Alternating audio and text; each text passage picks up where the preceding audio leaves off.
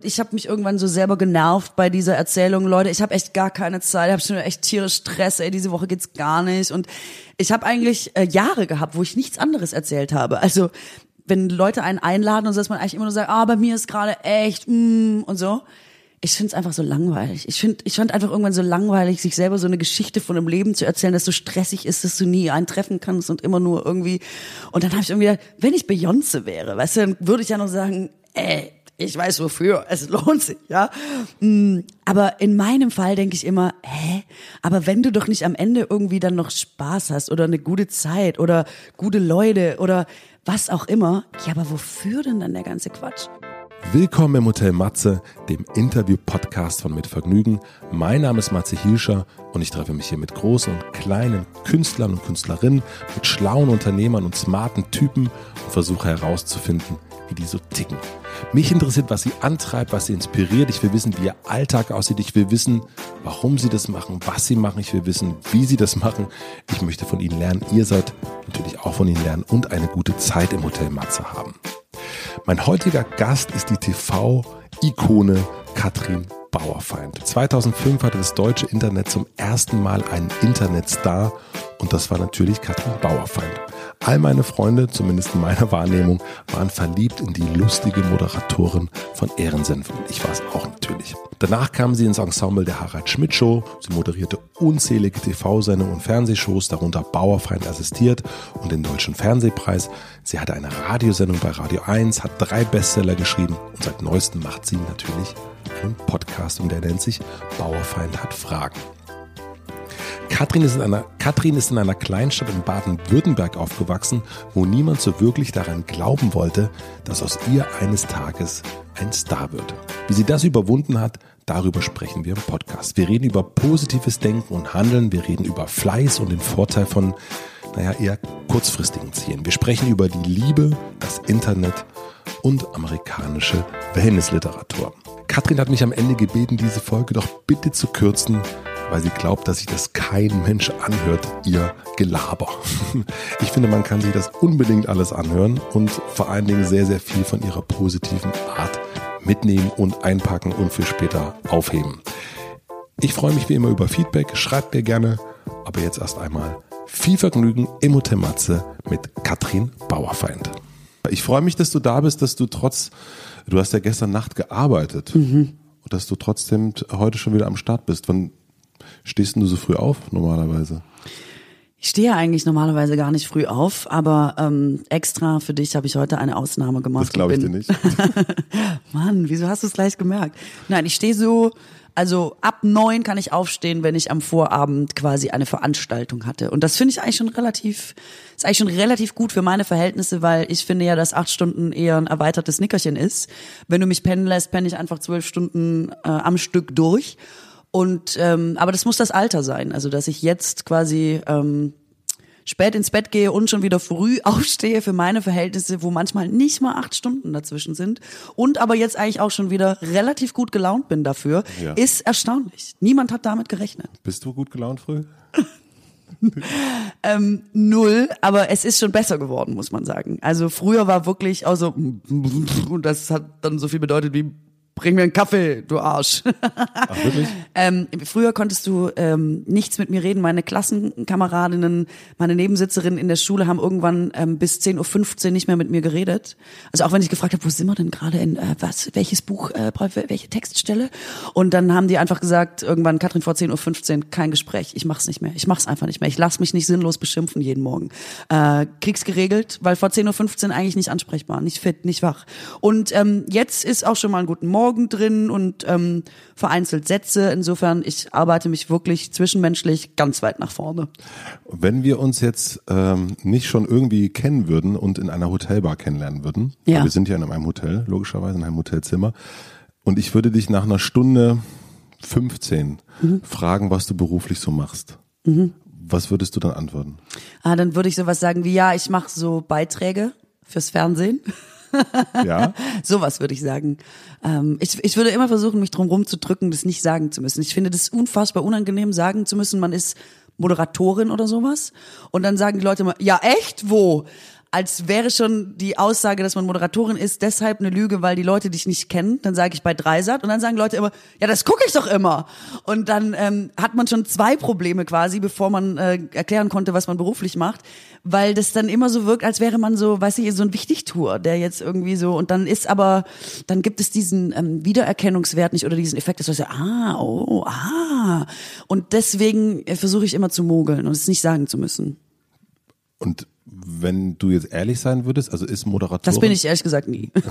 Bist, würdest du dich als, weil neulich habe ich gesehen, Journalistin. Ich bin alles. Autorin und Schauspielerin und äh, jetzt bin ich auch Comedian geworden und äh, Stand-up-Frau war ich neulich und äh, ich, ich bin jetzt ganz viel. Also das ist toll. Und was bist du für dich? Nix. Für, ich bin für mich nicht. Ich für mich mache ich einfach das, was ich mache. Ich mache mir keine Gedanken über meine Berufsbezeichnung. Mir ist es ehrlich gesagt auch völlig egal, äh, wie andere das nennen. Ciao. es gibt ja den, ich habe den äh, Udo Walz interviewt und der hat gesagt oder hat behauptet, dass ihn 98 Prozent aller Deutschen kennen. Ja. Was glaubst du, wie viel Prozent es bei dir sind? Boah Gott, das ist echt schwer. Hm, weiß ich gar nicht. Weiß ich nicht. Weil so in meinem Umfeld bist du, ist es, sind es 90 Prozent, 95 vielleicht sogar. Echt? Ja, schon krass. Also das äh, fand ich, äh, es gibt ja immer so, wenn man sagt, hier, ich interview Katrin Baufeind, gibt so manche Leute, die sagen, äh, ich hatte zum Beispiel Mickey Beisenherz, ne, und da waren ja alle so, Google, wer ist das? Und, ähm, und bei dir ist es so, dass ich wirklich ganz viele Leute, die ich kenne oder in meinem Umfeld, die kennen dich. So, und deswegen habe ich das wirklich, also eine ernsthafte Frage, weil ich, wenn du sagst, du lernst Leute kennen und die wissen dann gar nicht, dass du moderierst, mhm. das ist wahrscheinlich total ambivalent, kann ich mir vorstellen. Na, also man merkt es immer bei den Veranstaltungen. Ähm, ich bin ja auf Tour ähm, mit all meinen äh, Büchern und mit den Programmen dazu. Und dann ähm, sagen die Veranstalter hinterher immer, ah, das ist total faszinierend.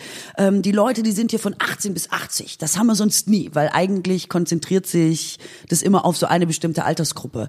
Aber ich glaube, ähm, dadurch, dass ich im Internet angefangen habe, dann eigentlich ähm, zu einem sehr alten Sender gegangen bin, weil äh, die Leute, die Dreisat gucken, sind einfach so älter.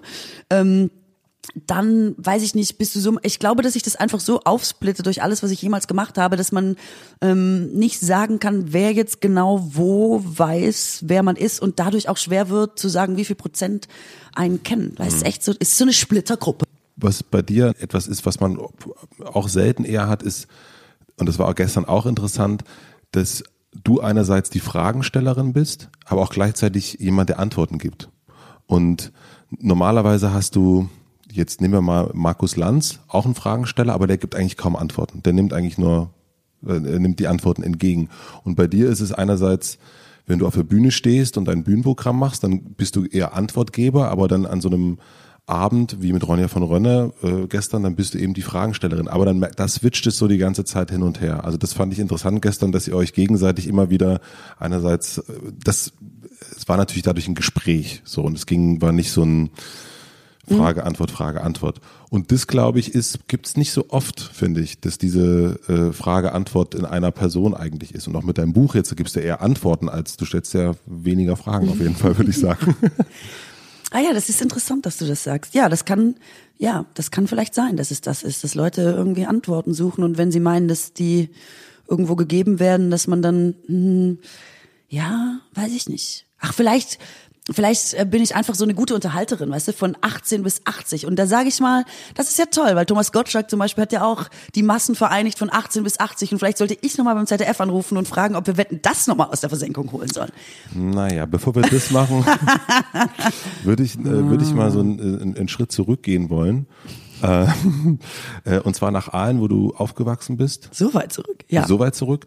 Das ist nicht nur ein Schritt, das, das sind ist, viele das Schritte zurück. Das sind, das sind viele Schritte und da habt ihr als, äh, du hast zumindest äh, das behauptet auf der Bühne, das äh, schöne Spiel gespielt, Mensch ärgere dich.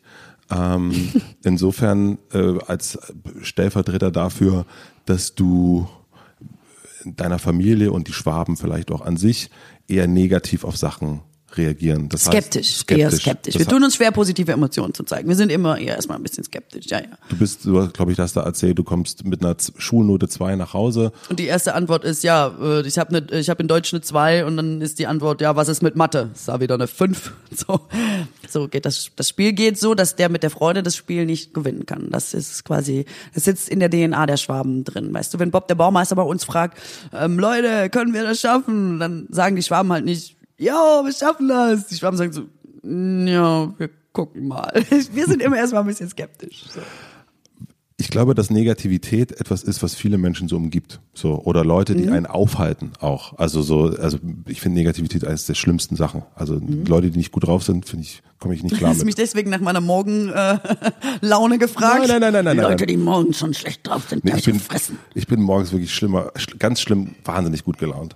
Ähm, aber ich habe mich gefragt, wie du dich dagegen zur Wehr gesetzt hast.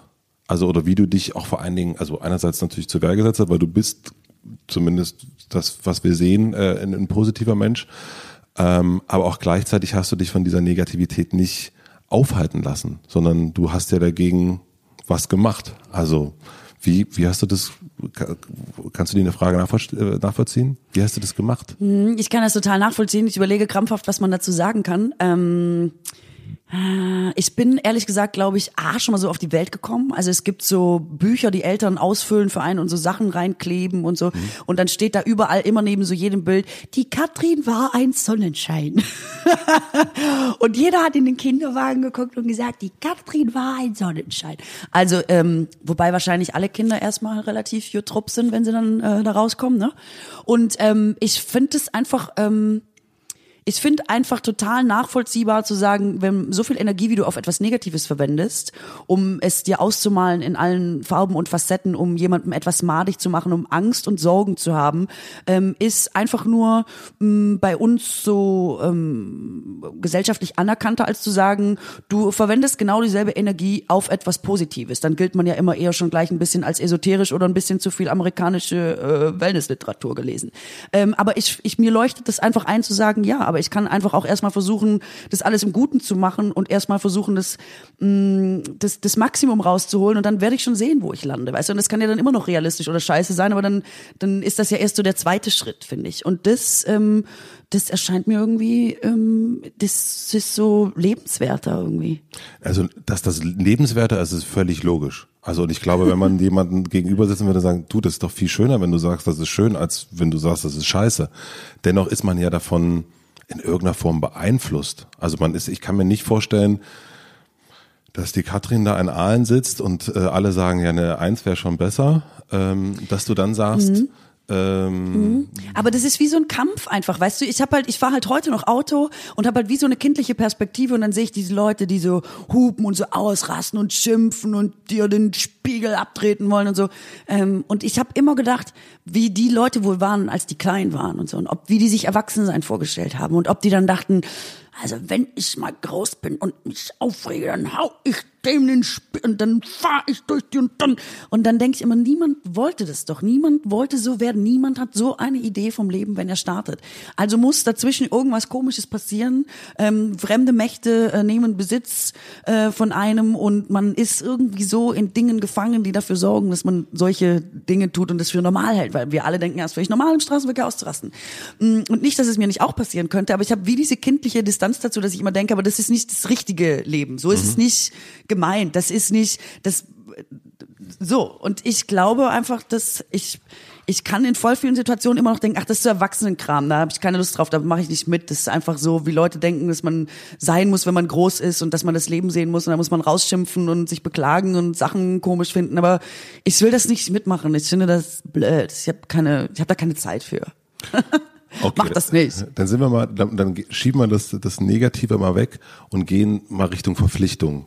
Mhm. Ähm, du bist im, im, in einem Orchester gewesen, hast Saxophon gespielt und hast das in einem Interview gesagt, dass du statt äh, äh, zu knutschen und Cola zu trinken, musstest du freitags immer äh, zur Probe. Mhm. Und, und das hast du dann durchgezogen, bis du 21 warst. Mhm. Warum? ähm, ja, gut. Ähm, also A, weil ich Schwäbin bin und der Trick dieser Musikschule, jetzt pass auf, jetzt kommt's, das ist wirklich ein geniales System. Ich habe ja mit sieben angefangen, Saxophon zu spielen. Und der Deal dieser Musikschule, an der ich war, ist, dass äh, wenn du bis zu deinem 21. Lebensjahr in diesem Orchester bleibst, ja, dann kriegst du die Hälfte der Kohle, die du jemals eingezahlt hast für Unterricht und so weiter, am 21. Lebensjahr ausbezahlt. wenn du 14 bist That's und denkst. Leute, ich habe keinen Bock auf die Quatsch hier, immer Saxophon, Saxophon, Saxophon, dann hast du ja aber schon die Hälfte der Zeit und dann rechnest du halt nur mal nach, weißt du? Äh, so, und das ist ja dann, also wenn du mit sieben anfängst, ganz schön viel Kohle das ist ein Grund gewesen, dass ich einfach die Kohle haben wollte.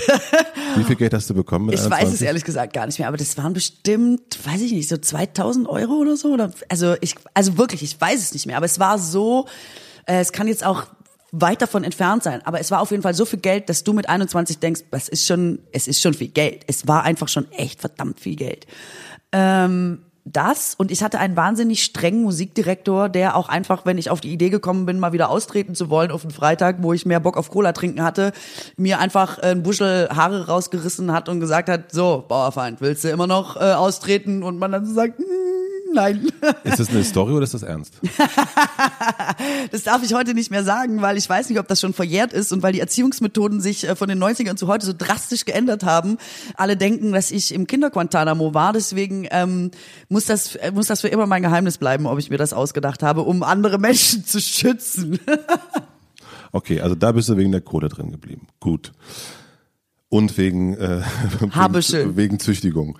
Und dann hast du angefangen zu studieren und hast Technikjournalismus studiert Mhm. und, ähm, und du berichtest da häufiger auch von, dass äh, dich vor allen Dingen der technische Part sehr zu schaffen gemacht hat. Ja, Da habe ich mich natürlich auch gefragt, warum hast du das gemacht? was ist los mit mir? Ne? Was ist, warum, tu, warum, warum tut sie das? Ja, ich habe irgendwas Komisches im Laufen und zwar ich äh, ich habe äh, ich bin ein Kinderzimmer ähm, Teppichbodenkind und er war ganz hässlich und braun und der hat mich angenervt äh, irgendwann mit 15 oder 16 oder keine Ahnung habe ich gedacht das ist echt nicht aus du kannst keine Leute einladen. So ein dunkelbrauner Teppichboden ist einfach die Hölle. Äh, man ist direkt total uncool und dann wollte ich äh, ein Laminat haben. Und mein Cousin hat Schreiner äh, gelernt und dann habe ich ihm gesagt ich brauche Laminat du musst mir ein Laminat in mein Kinderzimmer legen. Und dann hat er gesagt ja keine Zeit leg du da selber Laminat da rein und so. Ah nee kannst du eh nicht äh, bleibt der Teppich drin. Und dieses kannst du eh nicht bleibt der Teppich drin ist in mir sind sämtliche ähm, wie kann ich eh nicht, was ist los mit dem Typen, Alarmglocken angegangen, dass ich mir eben ähm, im Baumarkt äh, Laminat besorgt habe. Mm, Und dann habe ich vier Stunden später astrein Laminat in meinem Kinderzimmer verlegt gehabt. Und zwar nur aus diesem Ding raus, dass einer gesagt hat, das kannst du nicht. Und der ist echt gut, der liegt bis heute. Und selbst mein Cousin hat gesagt, ja, viel besser hätte ich es auch nicht nachgekriegt. ähm, es gibt so Dinge in meinem Leben, wo ich einfach denke, ich muss nochmal beweisen, dass man was kann, weißt du? Aber so ähm, ich bin eine Null in Mathe gewesen, Chemie, Physik, äh, Bio, immer, also mit Mühe und Noten vier, meistens eigentlich eher eine fünf. Und äh, es ist so der stehende Witz in meiner Familie, so Mathe kann sie nicht, ne? Und ähm, weil ich es wirklich nie konnte. Aber ich fand Mathe auch immer blöd. Es hat mich einfach nie interessiert. Ich finde es einfach langweilig, äh, sehr viele Gleichungen dahin zu schreiben, um am Ende da stehen zu haben, x ist gleich. Es befriedigt mich nicht, wenn dann am Ende da steht, x ist gleich drei, denke ich so, pff, ja, und jetzt? So, und dann habe ich aber immer diese Diskussion gehabt in der Familie, dass ich gesagt habe, Leute, aber jetzt Pass mal auf, wenn ich so viel Zeit investieren würde in Mathe, Physik, Chemie und Bio, wie in die Fächer, auf die ich Bock hab, Deutsch, Sport, Musik, Kunst, weiß, weiß ich, dann wäre ich auch geil in Mathe, dann könnte ich auch irgendwas ausrechnen, aber ich hab halt keinen Bock. Und das stand quasi immer so im Raum, wie diese Behauptung, die nie ähm, bewiesen wurde. Und ich habe mit diesem Studium einfach allen, es musste mal Ruhe im Bums sein, verstehst du? Ich wollte einfach allen mal zeigen, so pass auf, jetzt mache ich ein Studium, das heißt Technikjournalismus. Das Grundstudium ist ein Studium für, ein, ähm, für Naturwissenschaftler. Du machst nur Mathe, Physik, Automatisierungstechnik, Elektronik, Elektrotechnik, blablabla. also alles, was ich kacke finde. Und ähm, das Hauptstudium ist Journalismus. Und hab ich gesagt, wenn ich nur, wenn ich mich drei Semester nur auf dieses Zeug konzentriere, schreibe ich da auch gute Noten, Leute. Das ist doch keine Frage. Und so war's. Das habe ich äh, bewiesen und seitdem ist einfach mal Ruhe im Bums. Verstehst du? Ist da wirklich Ruhe jetzt? Ja, sagt, hat nie wieder irgendeiner was gesagt. Also ich habe mein Studium echt mit überraschenden, selbst für mich überraschenden, total peinlich, so eine Note zu sagen, ne? Aber ich glaube äh, mit 1,6 oder so abgeschlossen. Und was soll mir jetzt noch einer sagen? Ja, ich, also wenn ich mich sehr lange mit irgendwelchen Gleichungen beschäftige und mich frage, warum Wagen X an Höhe B hochfährt, um Geschwindigkeit Z zu erreichen, dann werde ich schon auf irgendwas kommen. Und ist das Und jetzt, jetzt ist Schluss. Und ist das so ein ähm, Mantra geworden? Also Was dass, ne, dass du weißt, ja, also Ja, fuck glaube it. ich. Ich glaube das voll. Ich glaube das aber, ich habe das neulich auch nochmal gelesen, dass äh, wenn Leute wirklich, dass das, das Gehirn ist unfassbar lernfähig und du kannst im Prinzip alles im Leben, äh, auch wenn du älter bist und so, nochmal lernen und zwar auch in relativ kurzer Zeit mit der richtigen Methode. Ähm, ich glaube das total. Also, dass du, ja, ich glaube, man kann die Leute, nicht nur ich, ich glaube, die Leute können sehr viel mehr erreichen im Leben, wenn sie wollen, uns ausprobieren und versuchen, dahin zu kommen. Glaube ich schon. Die amerikanische Wellness-Literatur sagt ja eher, mach das, was du gut kannst und lass, was du nicht so gut kannst, lass es einfach weg. Äh, das stimmt. Äh, das ist sicherlich auch so. Ich finde, das ist aber immer nur so einfach für Leute, wo sich das total gut rauskristallisiert. Weißt du, ich habe mit Leuten Abi gemacht, die haben ab der siebten Klasse gesagt, ich bin gut in Mathe, ich studiere Mathe. Wo du halt immer dachtest, geil, ich bin halt in nichts richtig geil. Ich bin halt in allem immer so gut. Ähm, äh, aber es ist nichts eins so da, was sich rauskristallisiert. Ich glaube, wenn du das eine findest, wo dein Leben dran hängt und deine Leidenschaft und dein Herz pocht und du denkst, boah, wenn ich das nicht mache, dann nix, ähm, dann ist das toll, dann mach das, äh, go for it. Äh, und das ist, glaube ich, das, was die Amerikaner immer meinen. Wenn du es nicht so leicht hast, dass es eben einfach so da ist und du nur dem hinterherrennen musst, dann musst du dir ja zwangsläufig was anderes überlegen und äh, da bin ich für, probier einfach so viel wie möglich aus. Ey, es gibt nur ein Leben und wir sagen immer, jetzt weiß mal, was du, überleg dir mal, was du willst und dann mach das und dann mach das dein Leben lang. Und ich finde schon immer, dass, dass es so unfassbar viel geiles Zeug im Leben gibt und so viele spannende Sachen auf der Welt, dass ich immer, ich habe mir immer gewünscht, meine Eltern hätten mir gesagt, Katrin, alles, was dich interessiert. Gib dir drei bis fünf Jahre, hau rein, versuch die geilste da drin zu werden, die beste, die inspirierendste, was auch immer dein Anspruch ist. Mach das, versuch das Maximum rauszuholen und dann mach das nächste. Und ich glaube, man würde ein ganz anderes Leben führen, weißt du, weil man auf ganz unterschiedlichen Ebenen, wie lange krebst man manchmal zehn Jahre an Sachen rum und dann denkt man, hm, hat sich gar nicht gelohnt oder war so mittel. Ähm, und hätte man in der Zeit einfach die drei anderen Sachen gemacht, die einen auch noch interessiert hätten und hätte geguckt, wie weit man damit kommt, wodurch sich ja automatisch dein Einsatz erhöht, wenn du denkst, ja, ich will das Maximum rausholen in äh, kurzer Zeit, dann würde man so ein ganz anderes Leben verbringen und das finde ich immer noch eine total spannende Vorstellung. Bin aber jetzt auch zu sehr in dem gefangen, was ich mache, um da jetzt nochmal rauszugehen und zu sagen, jetzt werde ich nochmal irgendwie Flugbegleiterin. Wir müssen einmal, einmal noch mal kurz ins Kinderzimmer zurückgehen und zwar zu deinem Vater. Und das ähm, fand ich in deinem Buch hat mich wirklich total um, äh, also so emotional umgehauen, ähm, als äh, du da, du hast darüber geschrieben, dass du es deinem Vater erzählt hast, was du ins Fernsehen willst und ähm, dein Vater äh, dir erstmal erzählt hat, was es äh, für große Stars gibt und dass du ja im Grunde dann nicht, dass du es eh vergessen kannst. Katrin weißt du, wer das super macht, der Harald Schmidt. Das ist einfach, der Harald Schmidt, der war ich weit entfernt jemals, war nicht abzusehen, dass ich jemals bei Harald Schmidt stehe, hat mein Vater schon immer, also Papa, folgendes, das mache ich jetzt mal, aber ja, weißt du, wer das richtig super macht. Also, bin nicht sicher, ob du da eine Chance hast, Katrin, weil der Harald Schmidt, der macht das schon echt super. In deinem Buch war's, in deinem Buch war's aber, also du machst das jetzt, äh, kannst das jetzt ganz gut ins Ironische drehen, aber im Buch, also ich glaube nicht, dass der Moment so war. Also ich glaube, du, das war wahrscheinlich total scheiße.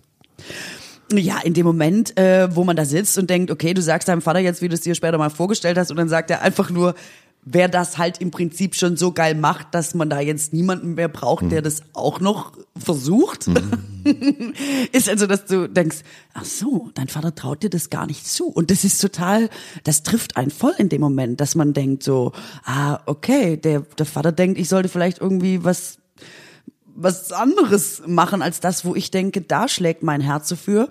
Aber ähm, ich finde trotzdem im Nachhinein, dass es eine lustige Geschichte ist. Alles Tragische wird ja irgendwann eine lustige Geschichte.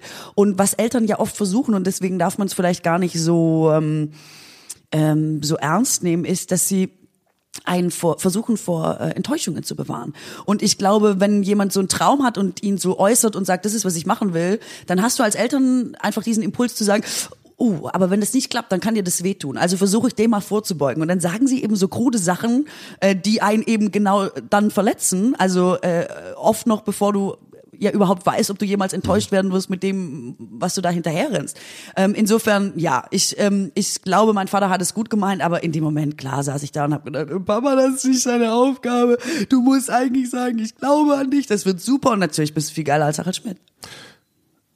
Woher wusstest du, was du werden willst? Es Also, dass du das willst. Also, du, es muss ja eine krasse Überwindung sowieso gewesen sein. Ja, eine Person, die theoretisch sich für alles interessiert, wie was du gerade erzählt hast.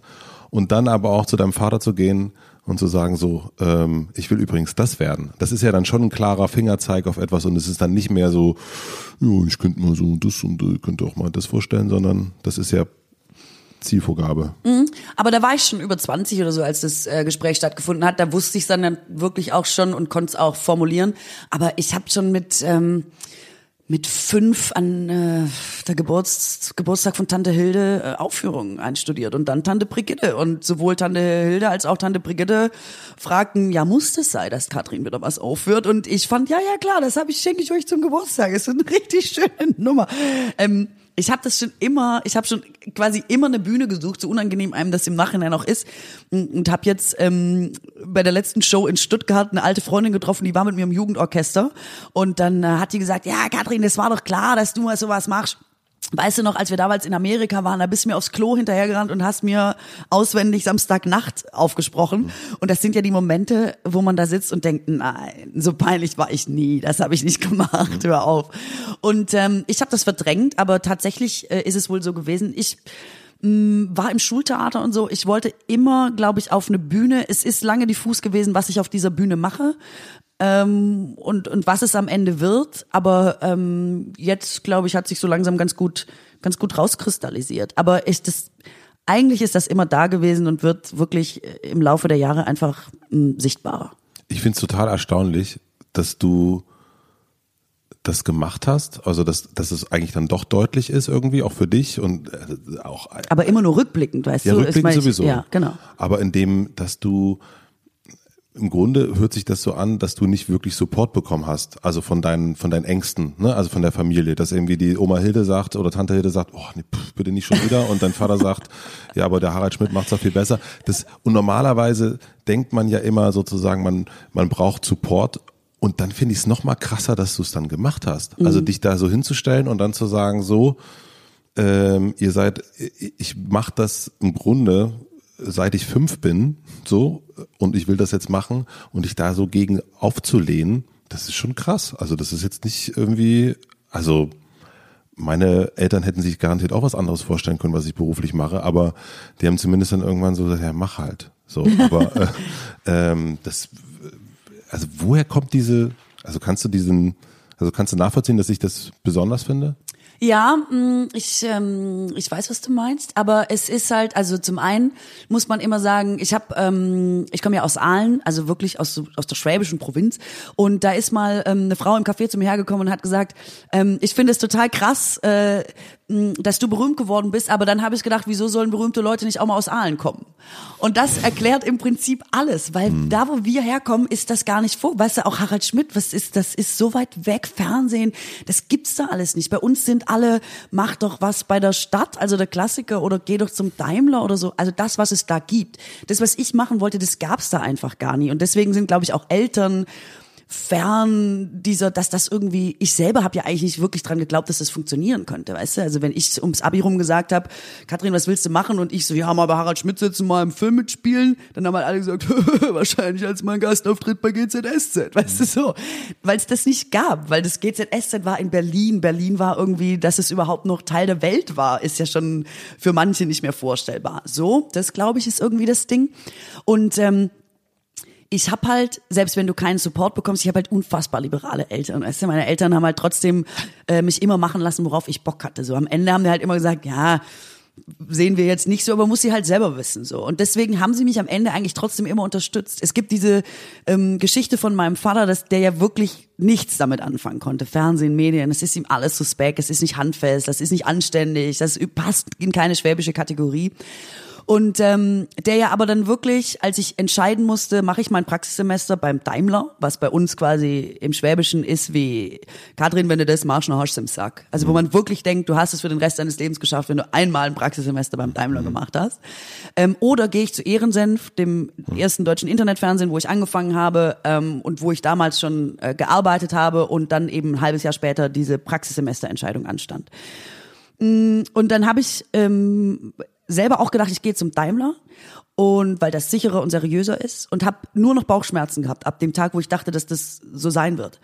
und habe gemerkt, dass ich das hauptsächlich habe, weil auch diese Erwartung meiner Eltern ist, dass ich das jetzt mache. Und dann habe ich die irgendwann nach einem Monat oder so angerufen und habe gesagt, ähm, ich wollte euch nur sagen, ich kann es nicht machen. Ich habe Bauchschmerzen seitdem. Ich werde das mit dem Internet machen. Und ich weiß, ähm, und da gab es Ehrensenf ein halbes Jahr. Keiner wusste, dass irgendwas daraus werden wird, dass äh, dass wir den äh, Grimme Online Award gewinnen, dass das eine Erfolgsgeschichte sein wird. Und ich habe trotzdem, mein Gefühl hat mir aber gesagt, ich muss das machen, selbst wenn es nirgendwo hinführt, weil mich das glücklicher macht, als beim Daimler zu sitzen. Und dann hat mein Vater in dieser Situation, und ich wusste, das ist ihm wahnsinnig schwer gefallen, hat der gesagt, hat er lange nichts gesagt, als ich gesagt habe, ich mache das mit Ehrensenf. Und dann hat er sich irgendwann geräuspert am Telefon und gesagt, Katrin, du musst das machen, was dich glücklich macht und wenn du glücklich bist, dann sind wir es auch. Und ich wusste, dass die am Ende immer auf meiner Seite sind, auch wenn die es eigentlich erstmal nicht sind, weißt du? Und ich glaube, das ist eigentlich, ähm, das ist großer Support. Das ist schon am Ende trotzdem großes Glück, zu wissen, dass man Freiheit hat und am Ende, dass das unterstützt wird, wenn man sich für irgendwas entscheidet. Heute ist es ja ganz anders, ne? wenn man sich heute so anguckt, wie Eltern so drauf sind. Also ich bin Vater von einem Fünfjährigen, äh, das ist noch ein bisschen zu früh, aber äh, Prenzlauer Berg ist natürlich auch nochmal was ganz Spezielles, aber heute wird ja sehr viel unterstützt, so gefördert, äh, die Stärken und so weiter und so fort. Glaubst du, also wenn du jetzt ein Kind hättest, würdest du eher auf Support gehen oder würdest du eher auf hm, so ein bisschen Gegenwind gehen, weil ich habe auch das Gefühl jetzt durch deine Geschichte, dass dieser Gegenwind eigentlich auch nicht unförderlich war, vielleicht. Also um auch zum diesen, euch, ihr sagt, ich kann das nicht, na, wartet mal. Wenn du deinem Kind die Freiheit gibst, das zu finden, was es selber geil findet und gut findet, und du lässt ihm da die Freiheit, das für sich selber zu entdecken und äh, ähm, da, da ja, keine Ahnung, Freiheit eben und du unterstützt das, dann glaube ich, hast du mehr gewonnen und kannst an einer anderen Stelle, wo du es für angebracht hältst, auch mal einen Gegenwind bieten. Ich, ich glaube, es ist schwer, Kinder in dem, wo sie selber wirklich denken, es macht mich aus, das macht mich froh, das macht mich glücklich, da runtergebuttert zu werden oder gesagt zu bekommen, äh, Scheiß das ist, glaube ich, schwierig. Aber ich weiß, dass sie nicht meiner Meinung waren. Aber ich weiß, dass die, die hätten sich was anderes für mich vorgestellt. Aber sie hätten mich nie da drin bestrengt oder gesagt, nur weil du anderer Meinung bist, ist es scheiß. Sie haben mich nur wissen lassen, dass sie anderer Meinung sind. Aber meine Meinung hat genauso gezählt. Und das ist, glaube ich, einfach mhm. ähm, wichtig. Du bist ja im Grunde die erste YouTuberin gewesen. Also wenn man ja, also das ist wirklich so. Eigentlich schon. Und ich habe nichts draus gemacht. Ich habe das nicht ausgeschlachtet. Ich muss froh sein, wenn das heute noch mal erwähnt wird. Ey. Am Anfang haben alle gesagt, weißt du, dass du später mal erwähnt werden wirst wie die erste Frau, die, die Tagesschau moderiert hat? Und äh, ich habe das ja aber nie so nach vorne getragen und ja auch lange dann nichts mehr im Internet gemacht und so. Warum? Ja, das wolltest du eigentlich fragen. Ja. Das war der Einstieg für die Frage. Ähm, ja, ich, das war, ja, ist eine, ist eine gute Frage irgendwie. Äh, mich hat das ein bisschen genervt, ehrlich gesagt, mit diesem Internet-Ding. Es war so eine fette Schublade, in der ich da drin saß und alle waren so, ähm, jetzt äh, musst du immer lustig sein, weil Ehrensenf ist lustig, jetzt musst du immer so und so, jetzt musst du immer das und das machen. Ich hatte so das Gefühl, die Erwartungshaltung von dem, was ich noch machen kann und wie ich moderiere, ist so daran gekoppelt, wie ich Ehrensenf gemacht habe und was das war, was geil war, dass mich das so eingeengt hat, dass ich dachte, ich will nichts mehr damit zu tun haben erstmal. Und ich habe nichts ja dann, mehr mit dem Internet? Ja, ja, genau. Und weil ich gedacht habe, wenn du jetzt noch mal was im Internet machst und es war halt so erfolgreich, also Ehrensenf ist so erfolgreich gewesen und so eine eine tolle Geschichte und ich habe das geliebt und es war unser Baby und so, dann was willst du dann erstmal im Internet machen, was das toppen könnte? Und weil es erstmal nix gab, habe ich gedacht, okay, dann mache ich gar nichts mit Internet aus Angst, auch da vielleicht irgendwas kaputt zu machen, was man aufgebaut hat und mache erstmal dieses Fernsehmoderationsding und Reisereporter. Ich habe alles gemacht, was das Gegenteil davon war, ähm, mit dem, wo ich angefangen habe. Um jetzt nach zehn Jahren wieder die Rolle rückwärts zu machen und zu sagen, ja, mal wieder Internet, ich mache halt wieder genau das, äh, wie bei Ehrensenf, nur äh, zehn Jahre später, also auch die Art und alles und wieder zurück zu lustig und so. Aber ich habe irgendwie gedacht, dann kann ich vielleicht immer nur diese eine Facette bedienen und äh, das ist, was von mir erwartet wird, was auch wirklich so war am Anfang, ne? Also wenn man dann so die Kommentare gelesen hat, wenn du deinen ersten Auftritt im Fernsehen hattest, also, das ist aber gar nicht so lustig wie ihren sind.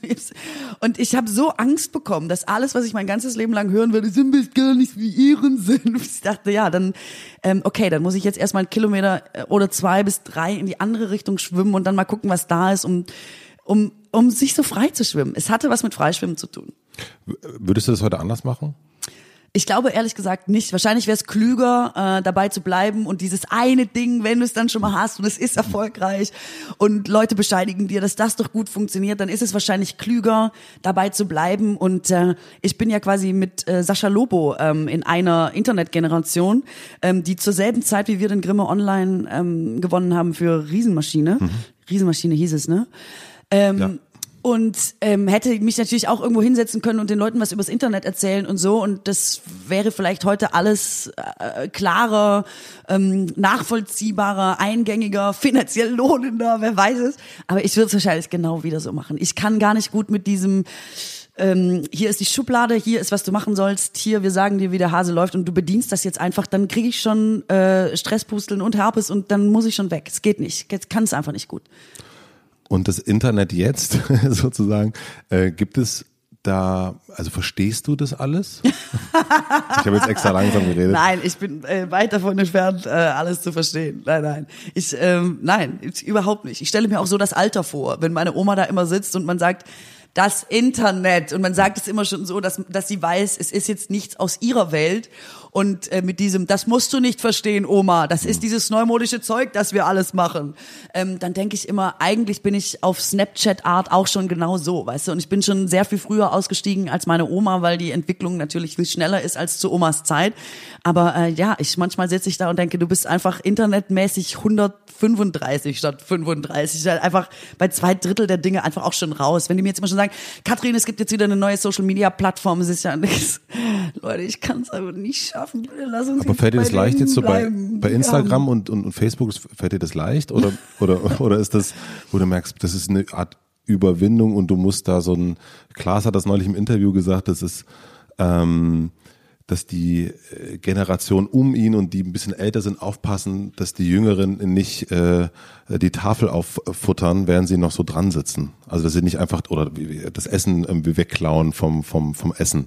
Was meint er damit? Der meinte damit, naja, dass die seine Generation sitzt so satt da und ist irgendwie so, ja, brauchen wir ja alles nicht. Und da kommt jetzt aber eine junge Generation, die kommen jetzt die, die Ronja von Rönnes und die 21 und 18 und Caro Dauers und die machen einfach so, klauen dann einfach so das, das äh, Besteck und das Essen weg und dann wacht der mhm. äh, 35 bis 45-jährige TV-Star auf und merkt, oh, ist ja alles weg. Na, wir sind halt echt, ich finde ja auch, dass wir so ein bisschen die verlorene TV-Generation sind, weil wir einfach Pech haben. Wir sind halt einfach zu spät fürs richtig große Fernsehen, wobei Klaas sich ja da nicht beklagen kann, aber so eigentlich sind ja die goldenen Zeiten wirklich vorbei. Wir sind aber zu alt für dieses Internetding mhm. eigentlich. Und das ist so, wir sind echt so lost mittendrin, weißt du? Also die, die Chancen, dass man irgendwie so eine geile Sendung äh, so bei den öffentlich-rechtlichen Angeboten kriegt, ist halt relativ gering, weil alle sagen, oh, das junge Gemüse. Für Internet sagen alle, boah, was will der Opa mir erzählen oder die Oma?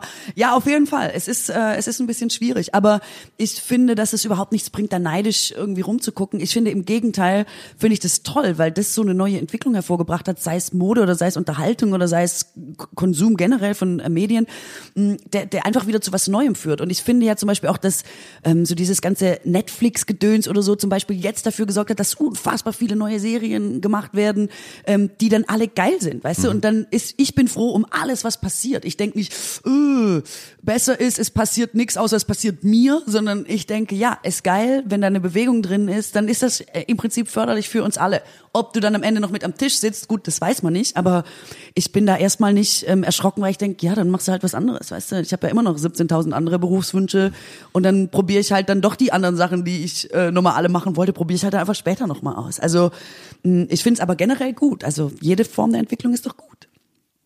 Wahnsinnig, wie positiv du auf die Welt blickst. Ja, findest du nicht? Aber alles andere, ey, ich habe das auch schon andersrum gemacht. Ich habe es ja natürlich auch schon andersrum probiert und habe halt gemerkt, ey, dann sitzt du aber nur zu Hause und denkst, ach, weißt du, was ist, bei mir ist schon wieder schwierig und dann oh, meinst du, es wird noch mal was und oh, ich habe auch diese ganzen Gespräche schon geführt, wo Leute beim Fernsehpreis zu dir kommen und sagen, Katrin, was meinst du, ist unsere Zeit schon vorbei oder kommt die noch? Man steht da so und denkt, boah, ich habe schon keinen Bock mehr, ey.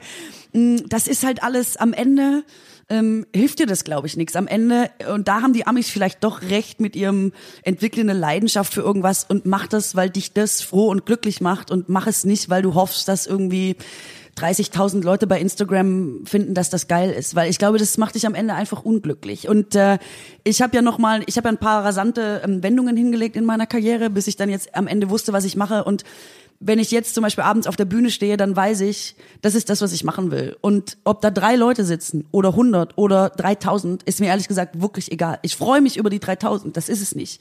Aber das Gefühl, wenn ich da abends runtergehe, ist ehrlich gesagt immer recht gleich. Ich bin immer recht glücklich, wenn ich da mhm. runterkomme und denke, ich hatte die Möglichkeit, da rauszugehen, zwei Stunden Programm zu machen und zu sagen, hallo, Bielefeld, Stade, Berlin, Köln, was auch immer. Worms. Worms, ist mir, ist mir auch egal. Ähm, das, ähm, das macht mich richtig froh im Vergleich zu vielen Dingen, die ich ausprobiert habe, die mich nicht froh machen, wo man dann zum Beispiel hofft, dass es irgendwie Geld bringt oder Follower oder Likes oder und äh, trotzdem so ein schales Gefühl am Ende bleibt. Und deswegen ähm, bin ich dazu übergegangen zu sagen, ja, das ähm, am Ende, wenn du, wenn es um soziale Medien und sowas geht, hilft dir eigentlich, glaube ich, nur das. Mach das, was dich froh macht. Und wenn es andere auch ähm, gut finden, schön. Und wenn nicht, bist du immer noch froh. Aber alles andere ist äh, Zeitvergeudung. Kannst du, weil das ist auch immer eine Wahrnehmung, die man so, die man so hat. Man denkt ja immer, bei der oder bei dem läuft's. Ja, der immer guckt sich das an und denkt so, die Bauerfeind, die deutschlandweit, das Buch, äh, äh, Bestseller, äh, hier Interviews, Wahnsinn mit den Großen. Da, da, da. Und du hast gerade gesagt, dass du ein paar Abbiegungen gemacht mhm. hast und auch Sachen, die überhaupt nicht gelaufen sind. Mhm. Kannst du vielleicht ein, zwei Momente erzählen, die eben überhaupt nicht gelaufen sind und wo man vielleicht entweder hat man sie gar nicht mitbekommen, das, das kann ja auch sein, das ist ja immer das Gute, wenn man, wenn es nicht gelaufen ist, kriegt man als Publikum nicht mit, oder die vielleicht gelaufen sind und gut gelaufen sind, wo, wo es aber gar nicht so gut war. Mm, ja, ich habe ähm, ich hab mal eine Sendung gemacht mit Ach, Sie werden mich alle hassen, dass ich so mal raushole. Mit Jan Köppen, Palina Ruzinski und Jan Böhmermann für RTL. Ähm, und da haben wir also versteckte Kamera, Sketche. Wer, wie, wo, was, wie hieß die? Warte mal. Wer, was wäre wenn? Was wäre wenn? Hm. Und, und die Aufgabe ist eben, also versteckte Kamera bedeutet eben, man äh, verarscht Leute. Und es gab zum Beispiel, wir mussten so Sachen machen, ich musste mit Palina zusammen ähm, wir mussten Samstagnachmittags zur besten Bundesliga-Zeit in eine Fußballkneipe äh, in eine Dortmund-Kneipe und dann mussten wir während des Spiels, wir saßen dann so am Tresen als einzige Frau und mussten während des Spiels abgesprochen mit dem Wirt die Fernbedienung nehmen, super laut sagen, ah oh Mann, es ist mega langweilig, lass mal umschalten auf Shopping Queen. Und dann mitten, wenn einer aufs Tor zu rennt, eben umschalten auf Shopping Queen. Und dann eben mehrfach äh, gucken, was passiert. Und das sind zum Beispiel so Dinge, ähm, wo ich einfach merke, es macht mir überhaupt keine Freude. Weißt du? Also es ist am Ende vielleicht sogar ganz lustig geworden und drei Leute fanden es auch nett. Es ist nichts, wo Leute, die einen schon kannten, ähm, irgendwie gesagt haben, ja geil, äh, das, das war doch das Beste, was du je gemacht hast, sondern da ist es ihr im Gegenteil schlecht angekommen. Aber es fanden, glaube ich, auch ein paar Leute unterhaltsam und es war jetzt auch keine mh, mm, richtig beknackte Sendung, es waren gute Sketche, gute Ideen und so, alles in Ordnung. Aber ich bin da zum Beispiel, es stresst mich tierisch, wenn ich so Leute ähm, weil wenn ich so auf Leute zugehen muss und ich weiß, ich muss die verarschen oder ich muss denen was erzählen und dann kann ich auffliegen oder dann hauen die mich am Ende und dann, ach oh Gott, ich habe immer so Angst, dass mir jemand aufs Maul haut und so. Es ist wirklich, ich habe Stress. Ich will dann morgens da schon nicht hin. Ich habe mir ist übel. Ich, also ich habe den Mertesacker-Effekt. Ich könnte kotzen, bevor ich da raus muss. Gar nicht, ähm, gar nicht gut. Oder auch ähm, so Moderation, ehrlich gesagt. Also wenn man so Preisverleihungen moderieren, mhm. gibt gute und gibt schlechte. Ich habe teilweise, weiß ich nicht, auch Monate gehabt, da habe ich so 10 bis 15, also wirklich so im Barbara Schöneberger ähm, so wenn man einfach jeden Tag so eine Veranstaltung moderiert. Ich habe gemerkt, dass mich das in der Häufigkeit, ich mache es immer noch ganz gerne und auch ausgewählt, aber ich habe gemerkt, dass mich einfach immer jeden Abend rausgehen und irgendwas fremdes Moderieren für einen selber ähm, nicht gut ist. Also mich macht es nicht froh, sondern mich macht es eher froh, zum Beispiel meine eigenen, äh, mit meinen eigenen Sachen rauszugehen. Ähm, aber das Moderieren zum Beispiel nicht. Und das, ähm, solche Sachen, das sind einfach so ähm, Erfahrungs ähm, Werte. Aber ich, ich habe sehr lange moderiert am Ende, also artfremde Inhalte präsentiert, um zu sagen, ist eigentlich gar nicht meins, ich würde eigentlich gerne was Eigenes machen. Das ist wahrscheinlich die härteste Kurve, die ich äh, so eingeschlagen habe in meiner Karriere. Ähm, was war der erste, oder erinnerst du dich vielleicht, was war der erste richtig gute Moment in deiner Karriere? Es ist äh, direkt Ehrensenf gewesen, das, ja? äh, ohne dass ich wusste, dass es da schon eine Karriere ist. Aber äh, ich habe mich da hingesetzt und wusste, das ist es. Also ich das ist das, was ich vorher meinte, wenn du aus Aalen kommst und denkst, du willst irgendwie mal Moderatorin werden, dann weiß man ja gar nicht, was das bedeutet, bis man zum ersten Mal vor einer Kamera sitzt. Und als ich zum ersten Mal vor dieser Kamera saß, äh, wusste ich, ah, okay, klar, ich bin jetzt angekommen, das ist es. Das wollte ich immer machen. Ich wollte, dass einer eine Kamera aufbaut und ich rede da rein. Das war eigentlich schon das Highlight. Ab der Eisberg abgegangen. ähm, warum ist überall dein dein Gesicht drauf. Wo ist denn überall mein Gesicht drauf? Buch, Ach so, ja. Buch. Also ich, das ist irgendwie so ein ähm, und natürlich immer Bauerfeind Punkt Punkt Punkt. Mhm. Ähm, äh, denn also Bauerfeind liest, Bauerfeind trifft, äh, interviewt. Äh, nicht zu Stellt alledem, Fragen. aber assistiert, Bauerfeind die Assistiert, Leseshow, ja, ja. Bauerfeind einfach auch nochmal so. Ja. Und äh, dann gibt es das Buch und dann gibt's da gibt's dann dich immer drauf. Woran liegt es? Hast du also ich habe mich das ich habe das Buch bekommen, dachte, hey, jetzt ist sie wieder vorne drauf. Ja klar, jetzt beim dritten muss ich es ja eh machen, weil ich auf den anderen beiden drauf Ach so. bin. Da wäre es komisch gewesen, jetzt beim dritten nicht zu machen. Ähm, und äh, keine Ahnung, ich weiß gar nicht, wie das entstanden ist, ehrlich gesagt. Habe ich mir nicht so bewusst überlegt.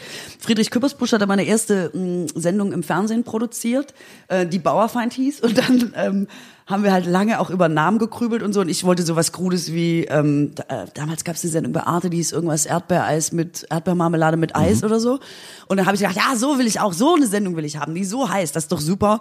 Und dann hat Küppersbusch gesagt, ah, so ein Quatsch machen wir überhaupt gar nicht. Bauerfeind ist das Stärkste, was wir haben. Die Sendung heißt Bauerfeind. Und ähm, habe ich gedacht, ja, wenn er das sagt, dann mir ist wurscht. Und seitdem heißt einfach alles äh, Bauerfeind. Also äh, ich finde das aber auch nachvollziehbar irgendwie. Also wenn so, wenn man irgendwas macht und man will auch selber ähm, quasi darin auftauchen und vorkommen, dann finde ich es eigentlich gut, auch den Namen drauf zu schreiben. Ich frage deswegen, weil du eben, weil wir es erst auch schon hatten, du so ein bisschen aus dieser ähm, älteren, äh, der, der, du hast eine verlorene Generation, äh, Fernsehgeneration, wo das noch gar nicht so Selfie-zentriert war, sage ich jetzt mal so, wo es gar nicht, also jetzt, ähm, wenn du jetzt eine 20-Jährige fragen würdest, warum bist du auf dem Cover drauf, das, die würde die Frage gar nicht verstehen, weil es völlig normal ist, drauf zu sein.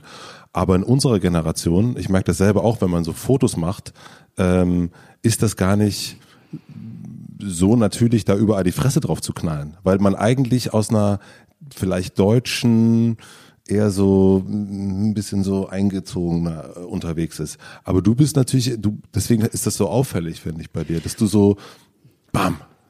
Aber es sind halt so, es sind ja lustige Kurzgeschichten, die ich schreibe und die sind halt, äh, die haben halt äh, sehr viel mit mir zu tun und deswegen ähm, glaube ich, äh, macht es da zum Beispiel auch total Sinn. Ich glaube, wenn du so einen Roman hast, denkst du eher noch mal, ah, warum sollst du da selber drauf sein irgendwie, aber mh, wahrscheinlich auch, um es davon abzugrenzen. Keine Ahnung, vielleicht hat sich doch der Verlag überlegt. Also ich bin gar nicht, also ich scheinbar hab's mir nicht überlegt, merke ich gerade so an der Antwort. Ja, aber jetzt bin ich überall drauf und jetzt hat sich das etabliert, jetzt bleibe ich dabei.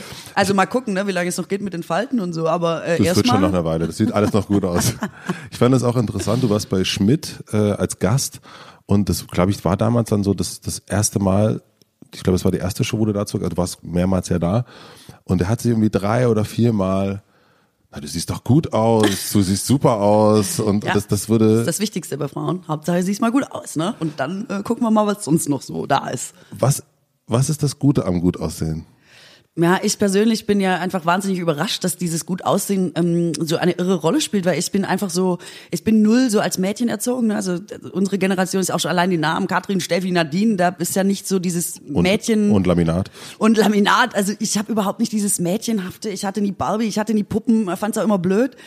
Mm, Und ich habe irgendwie, meine Eltern haben mir immer gesagt, Katrin, wenn du dich in der Schule anstrengst, kriegst du eine gute Note. Wer Goethe versteht, äh, kriegt eine Eins, wer es nicht peilt, kriegt eine Fünf. Und über Leistung äh, kommt man zum Ziel. Mir hat nie einer irgendwie, ähm, ich habe nie einen Vorteil gehabt, weil ich ein Mädchen bin. Ich habe aber auch nie einen Nachteil gehabt. Weißt du, wenn wir Scheiße gebaut haben, wenn du klein bist, dann hat's Strafe 50-50 gegeben zwischen Jungs und Mädels. Und zwar nie, mich fand nie einer süß. Es war nie irgendwie, ich bin da raus in die Welt und dachte, es ist im Prinzip wurscht. Aber wenn du was kannst, dann wird's schon irgendwo hinführen.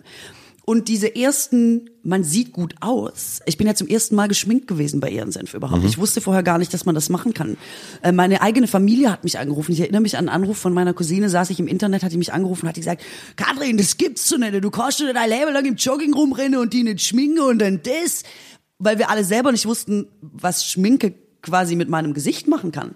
Ähm, und du aber vor so einer Kamera halt irgendwie aussehen musst. Deswegen mir ist es einfach immer wurscht gewesen. Weißt du, ich habe mir nie um Aussehen Gedanken gemacht ähm, und musste das dann zwangsläufig machen, weil das Medium das mit sich bringt. Dachte aber immer, ich bin halt die geilste Moderatorin ever und deswegen sitze ich da.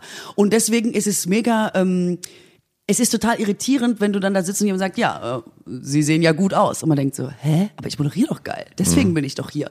Und das ist natürlich ein paar Mal passiert und zeigt halt immer noch mal, dass dieses antiquierte Frauenbild von erstmal sieht sie doch gut aus, halt da draußen immer noch kursiert. Und mittlerweile ist es mir ehrlich gesagt egal, ob ich den Job kriege, weil einer findet, ich sehe gut aus oder ich moderiere geil. Hauptsache, man hat den Job, ne? Das ist, that's it. ah, schön dein neues Buch dreht sich komplett um die Liebe. Mhm. Und du machst aber ein, sagen wir mal so, relativ großes Geheimnis darum, ob du eine Beziehung hast oder nicht. Mhm. Ähm, woran liegt es? Mm, auch das ist ehrlich gesagt so wie mit dem Aussehen. Es hat mich einfach nie interessiert. Es interessiert mich übrigens auch an anderen nicht. Ich habe ja nun wirklich viele Interviews geführt in meinen ganzen Bauerfeind Punkt, hm. Punkt, Punkt Sendungen. Ähm, und es interessiert mich nie Beziehungsstatus oder ähm, dieses Private. Also manchmal gibt's Leute, die kommen und dann wollen sie das erzählen und dann finde ich das okay. Ansonsten finde ich das völlig unerheblich für das, was man macht. Und ob das eine gute Geschichte ist oder nicht, dafür ist es völlig unerheblich, ob ich privat alleine am äh, Abendessenstisch mhm. sitze oder ob da noch jemand mit dabei sitzt und ob der da schon lange sitzt oder erst seit ein paar Monaten oder nur nächteweise oder was auch immer. Ich finde das völlig wurscht und deswegen ähm, ich, ich finde einfach, ich finde es so egal, deswegen will ich es mhm. nicht, also nicht für mich privat, aber ähm, darum geht's ja nicht irgendwie. Und Nora Tschirner hat mal gesagt, weißt du, ich habe doch schon einen Film gemacht.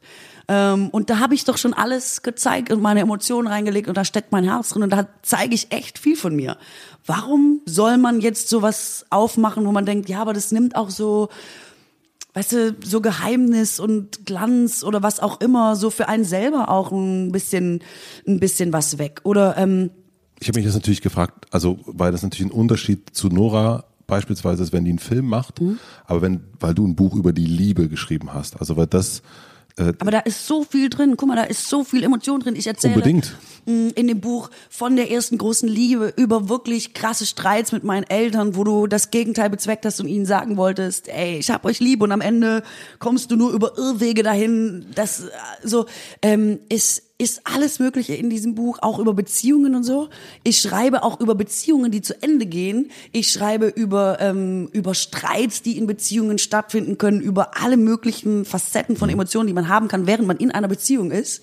Ähm, und dann finde ich es voll unerheblich, ob ich jetzt ähm, einen Freund habe oder nicht. Warum Nein. wollen Leute das immer wissen? Nee, ich, Kannst also, du mir das sagen? Also interessiert es dich wirklich oder fragst du jetzt auch nur aus so einem, aus so einem Ehrgeiz raus oder beim so oder weißt du was ich meine? Als ich das Buch gelesen habe, habe ich einfach diesen Moment hat, hat mir gefehlt. So, ich habe, weil ich, wenn man in einer Beziehung ist und so ein Buch schreibt und auch in dem Moment in 2017, wo du wahrscheinlich dieses Buch geschrieben hast, dann ist das ja so da. Also dann ist ja dieses Gefühl da und alles, was ähm, was was am Küchentisch passiert und was nicht passiert oder wie auch immer. Und das so auszulassen. Ist nicht, es ist im Buch. Ist drin, okay. Es gibt, ja, das meine ich. Mhm. Es gibt zum Beispiel diese ähm, diesen Moment, wo man von der Party nach Hause fährt und äh, wo ich die Vor- und Nachteile des Single- und Paarseins mhm. gegeneinander stelle, von allen, von Wohnen, Freizeit, Urlaub und so weiter. Und dann äh, gibt's am Ende eben eine Zusammenfassung, was jetzt besser ist, das Single-Sein oder ähm, das Paarsein. Und da gibt's eine Stelle, die, äh, glaube ich, jeder aus einer äh, Beziehung kennt, die ich auch total aktuell finde, zu sagen, du kommst von der Party nach Hause ähm, und du redest im Auto über den Abend und äh, über die anderen und wie es Essen geschmeckt mhm. hat und so.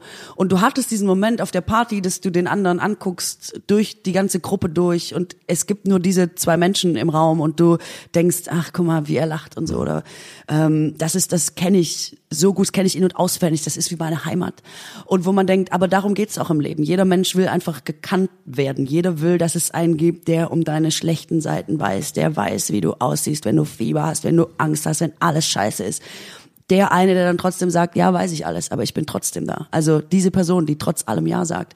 Und dass man eben dann in einem Auto sitzen kann, gemeinsam auf einer Rückfahrt nach Hause, was manchmal die zwei schönsten Worte der deutschen Sprache sein können. Und du denkst, nirgendwo anders auf der großen Welt will ich jetzt sein, nirgendwo anders als hier, jetzt mit dir in diesem Auto, mhm. auf dem Weg nach Hause. Und das finde ich ist so aktuell aus einer Beziehung raus, dass ähm, also Also da verstehe ich wirklich die Anmerkung nicht.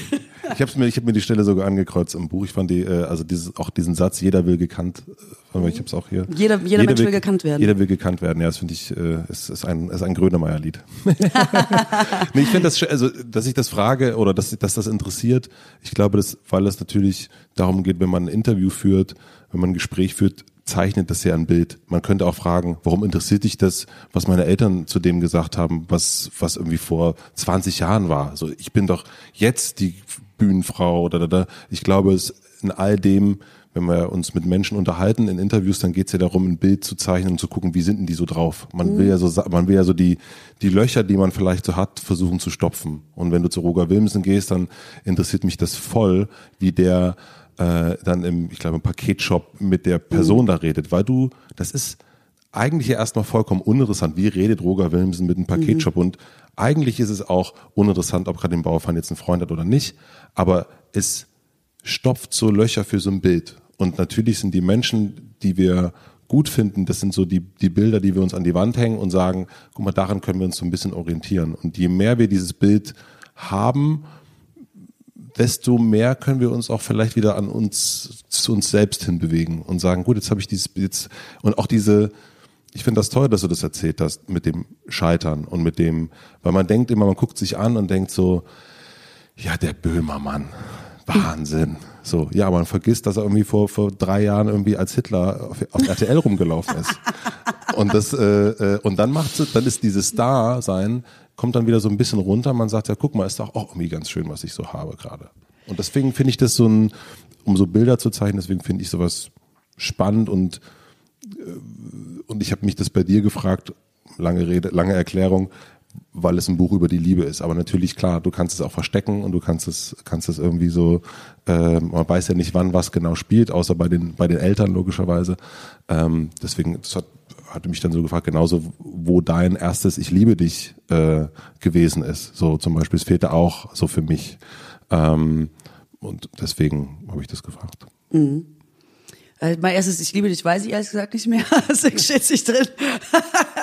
ist toll auch, dass man mhm. mehr darauf ist, was so reinkommt, anstatt auf das, was so rausgeht. Ähm, Fragen und ja, ja, ich weiß, was du meinst, aber mh, mm, ja, ich ich, oh Gott, ich muss eigentlich gar nicht mehr noch wirklich was dazu sagen. Alles, ne? alles. Ähm, aber ich, ich finde eben total unangenehm. Manchmal ist das ja ähm, dieses öffentliche Bild, das man von sich zeichnet, ist ja oft eins, das dann so bleibt und das so stehen bleibt und man selber entwickelt sich weiter, aber das Bild bleibt. Und das merkt man zum Beispiel auch ähm, oft, ähm, wenn man so ein paar Kurven hinlegt, dass das was also ich habe es auch zum Beispiel Harald Schmidt oder Stefan Raab oder so gesehen. Immer in Momenten, wo ich schon dachte, boah, jetzt hat der Raab sich aber echt erholt, mega geil. Jetzt macht er das echt wieder super, dieses TV total. Da gucke ich jetzt mal wieder öfter. Mache ich die Zeitung auf und lese Stefan Raab total langweilig, nicht mehr in seiner Form. Man kann es seit Jahren nicht mehr. Und man denkt immer so, ah, gerade so ein öffentliches Bild.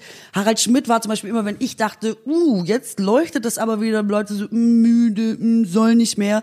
Immer wenn der richtig unten war und ich dachte, boah, jetzt aber wieder echt ein Durchhängen, grandios, was der gestern wieder gemacht hat in der Sendung, ähm, ist so, dass so ein öffentliches Bild und die öffentliche Wahrnehmung hinkt auf dem hinterher, was du selber machst. Und ich habe gar keine Lust immer auf so, ähm, was ist so Dinge festgelegt zu werden. Wenn ich jetzt sage, ich habe einen Freund, werde ich die nächsten 125 Mal im Interview gefragt, hast du einen Freund, dann bist du vielleicht schon wieder drei Jahre Single, dann hast du immer die, und dann denke ich immer, ist doch alles Deswegen ist es gut, dass es privat ist, damit du da auch nochmal selber so ein bisschen deinen Kruschelwuschel haben kannst und es nicht immer nochmal öffentlich mitverarbeiten musst. Ist auch echt anstrengend. Mhm. Ich hätte das äh, zu dieser Zeile, äh, du, also äh, jeder will gekannt werden, hatte ich mir die Frage aufgeschrieben, was denken andere über dich, was vielleicht gar nicht stimmt? Viel. naja, ich habe ja nicht alles, was äh, ich da in den Büchern schreibe, auch wirklich selber erlebt und so. Deswegen, ja, wahrscheinlich ist das ganz schön, ist das einiges, was Leute denken, was äh, ich bin, ähm, was dann am Ende ähm, eine Geschichte ist. Aber ich finde, darum geht's auch nicht, sondern gerade zum Beispiel bei dem Buch ähm, über die Liebe oder auch beim Programm ist es so, es geht ja am Ende, ich will ja die Leute bei einer Emotion treffen, weißt mhm. du? Und wenn ich jetzt zum Beispiel meiner ersten großen Liebe erzähle und wie ich damals mit der im Kino saß und ähm, alle gesagt haben, ja, es ist nicht so ernst zu nehmen, weil es die erste große Liebe und man noch so klein ist und man aber selber bis heute irgendwie weiß, wie das Kino aussah oder das Muster der Sitze war oder ähm, so wie der Film hieß und alles, wie sich die Hände angefühlt haben beim ersten Händchen halten, hm, dann geht es ja nicht darum, dass ob ich das wirklich erlebt habe, ob das so ist, sondern dass jeder, der diese Geschichte hört, das auch hat. Jeder hat diese erste große Liebe. Jeder, bei, bei mir heißt sie Markus, bei irgendjemandem anderen heißt sie halt irgendwie Holger oder Claudia oder wie auch immer. Und darum geht's, dass du ja für einen Moment da bist und sagst, ah ja, stimmt, weißt du, bei mir war so und so. Und das finde ich ja das Tolle daran. Das, da wollen wir uns ja treffen. Es geht ja nicht darum, dass ich jetzt, ich lese ja nicht mein Tagebuch ähm, vor oder will irgendwie, dass die Leute jetzt mal auch wirklich was von mir wissen, sondern ich, ähm, es, es hat immer einen wahren Kern und es hat immer eine wirkliche Haltung dazu und das finde ich auch wichtig, aber äh, am Ende, ich, es geht ja auch um den Tod zum Beispiel in dem Buch über die Liebe und da äh, ist es ja nicht wichtig, wer gestorben ist, sondern am Ende weißt du und wissen alle, wie das ist, wenn du jemanden gehen lassen musst, den du geliebt hast oder das Abschied wehtun kann. Und am Ende ist es gar keine so eine wahnsinnig persönliche Geschichte für mich, sondern einfach eine Geschichte, ähm, wo der Tod quasi eine Lehre übers Leben ist. Nämlich, weil wenn jemand geht, ist ganz vieles unwichtig und dann bleibt am Ende oft auch nur Liebe oder Dankbarkeit, dass jemand da war. Und ich glaube, jeder kann das nachvollziehen, unabhängig von meiner Geschichte. Mhm. Und deswegen ist es eigentlich fast egal, was die Leute dann am Ende von mir für ein Bild haben, solange es für sie ein Bild gibt. Das ist ja, warum ich überhaupt aufstehe, schreibe und rausgehe, so. Ja, vor allen Dingen auch schon immer. Also, weil das, also das, also im Grunde ist das, finde ich, also äh, eigentlich im Grunde war es dir schon immer egal, was die anderen sagen. Gefühlt. Also jetzt mit dem, was du, ne, also so, du sagst, du, eigentlich ist es dir egal, ob die, ob das jetzt deine Geschichte ist oder ob, ob das die der deiner, deiner Freundin ist. Du willst, dass es in irgendeiner Form berührt. Mhm. Und das, das machst du. Und äh, genauso, wenn dein Vater, deine Tante oder wer auch immer früher gesagt hat, na, auch egal, du machst das. Also finde ich schon eine große, also super, dass das geht, dass du das so. Hast du das nicht? Hast du das Gefühl, du hast sehr oft in deinem Leben auf andere gehört oder dein innerer Kompass, wie Steve Jobs gesagt hat, deine eigene innere Stimme war leiser ähm, als die der anderen? Mhm. Mhm. Oder warum findest du das bei mir so, äh, so bewundernswert? Oder hast du nicht das Gefühl für dich, dass du so einen inneren Kompass hast, wo du trotz allem weißt, egal was drumherum passiert, und das ist ja nicht so, dass man manchmal in die falsche Richtung rennt oder versucht, Erwartungen zu erfüllen, Dingen gerecht zu werden oder was auch immer, dass man trotzdem am Ende weiß, ja, aber mein eigentliches Ding ist doch, äh, ist ein anderes. Na, ich habe auf jeden Fall das Glück gehabt, dass ich es schon immer wusste. Mhm. Also ich war nie einer, ich habe nie gedacht, oh, was mache ich denn jetzt? So, das also 0,0 also bei mir eher schon immer genau das gemacht, was ich jetzt mache. Ich habe mit 15 in der Schule Schulradio gemacht, ich habe eine Schülerzeitung gemacht und äh, ich habe Musik gemacht. Und das mache ich mein also jetzt mache ich keine Musik mehr, aber Schulradio mache ich jetzt, äh, also nennt sich jetzt Podcast und äh, Schülerzeitung mache ich aus, nennt sich äh, mit Vergnügen. Und von daher und äh, und früher Partys noch gemacht. Also da habe ich noch überhaupt nicht, äh, ich habe mich dann seit ich 14 bin 0,0 weiterentwickelt, was das betrifft. Aber ich glaube, dass es auch viele Leute gibt, und ich begehe, also ob das bei uns im Büro ist, ob das überall begegnet man ganz vielen Menschen, die sich sehr danach richten, was andere denken oder was andere wollen von einem. Und, mm, und ich finde das irgendwie schön, dass das bei dir, und das finde ich auch bei mir gut, dass ich da irgendwie für mich sein kann und sagen kann, nee, ich habe da jetzt keinen Bock drauf, dann mache ich das auch nicht. Aber es ist selten und vor allen Dingen bei dir noch viel mehr, also ich mache mein Ding hier und bin in, in, in, in meinem gelben Hotelzimmer hier. Du bist in der Öffentlichkeit und hast, wenn man anfängt, äh, Katrin Bauerfeind zu googeln, da kommen sehr, sehr viele Ergebnisse und dann kommen bei Amazon sehr, sehr viele Sachen und überall kommen Meinungen zu einer Person. Mhm. Und ich finde, das ist schon eine Kunst, dem so da so bei sich zu bleiben und zu sagen, ja, es interessiert mich nicht. So, also oder beziehungsweise nicht interessiert mich nicht, interessiert mich schon, aber ich mache das, was ich mache. Mhm. Ja, also für mich ist es wirklich ein Prozess auch gewesen. Ich konnte das auch nicht immer, wenn du da zum ersten Mal Leute hast, die dich wirklich einfach scheiße finden und das da reinschreiben und du sitzt da und denkst, hm, okay, warum finde ich, kenne ich kenn ihn gar nicht, ich habe gar nichts gemacht, immer alles wie immer, aber auf einmal findet dich jemand äh, scheiße dann ähm, das sind alles äh, Dinge, da sitzt man auch mal äh, einen halben Tag da und denkt nach oder ist, äh, also das kann einen schon fertig machen und so. Aber ich finde halt am Ende kann es nicht, ähm, kann es nicht lebensbestimmt sein. Weißt? Das ist halt so und das finde ich eigentlich das Gute an diesem, ähm, an diesem Internet, dadurch, dass das halt jetzt völlig so irrsinnig geworden ist und jeder jetzt nur noch irgendwas rausblökt, finde ich, wird es auch leichter zu sagen, ja, es ist halt rausgeblökt. Es ist aber nichts, wonach ich mich richten muss oder was ich jetzt ernst nehmen muss oder ähm, also ich finde, dass diese Phase, wo alle gedacht es steht im Internet, drei Leute haben es geschrieben, da müssen wir eine Petition machen. Ich finde, dass der Zug halt langsam irgendwie so aus dem Bahnhof rausgerollt ist, weißt du, weil das ist halt so, mh, ja, es ist halt wirklich, da sind viele Meinungen, aber es heißt ja nicht, dass ich nur, weil es da viele Meinungen gibt, mir jede davon anziehen muss. Also das ist ja, das ist ja Quatsch. Und ich glaube, am Ende rettet es einen vielleicht auch. Ich finde das ja echt gut, dass der Mensch sich quasi fragt, was wollen andere von mir? Das sichert dir das Überleben in der Gemeinschaft. Das ist von ganz früher, dann stirbst du nicht und wirst nicht verstoßen und so. Das ist auch alles gut. Ich finde es immer nur bedenklich, wenn du wirklich, also wenn du etwas tust, was dich unglücklich macht und damit dein Leben verbringst, weil das stärker ist, als dass du die Kraft aufbringst, auf dich zu hören, den Mut aufbringst, dein Ding zu machen, es zumindest zu probieren. Ich meine, du kannst ja auch da sagen, komm, drei Jahre, fünf Jahre, ich probiere es. Und wenn es scheiße ist, mache ich wieder das andere.